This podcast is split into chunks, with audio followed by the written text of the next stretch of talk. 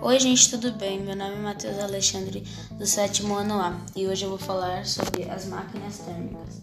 As máquinas térmicas contribuem grandemente para que as pessoas pudessem realizar as próprias atividades em menos tempo. O trem de vapor é um dos principais símbolos do período que marcou o início de diversos avanços científicos significativos.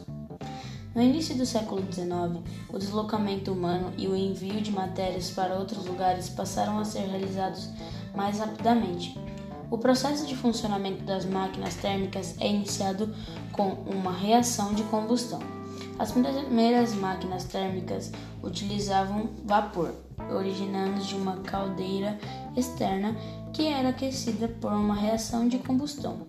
Nas locomotivas a vapor, existente até hoje, a queima do carvão mineral é usada como fonte de calor.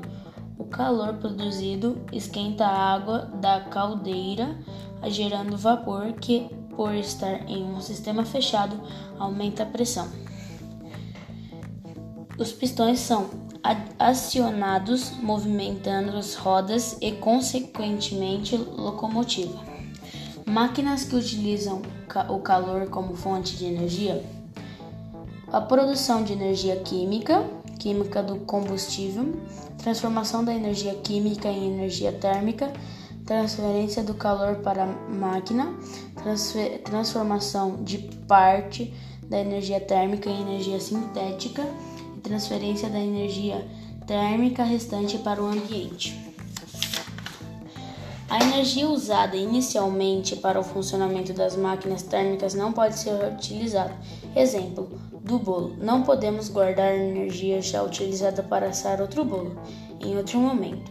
Essa dinâmica é observada não apenas nas máquinas térmicas, mas também em qualquer sistema termodinâmico. O desenvolvimento das máquinas possibilitou a produção de motores de combustão interna os motores do vapor ainda são encontrados em usinas termoelétricas, nas quais a eletricidade é produzida a partir do calor gerado pela queima de combustíveis fósseis derivados do petróleo. E é isso.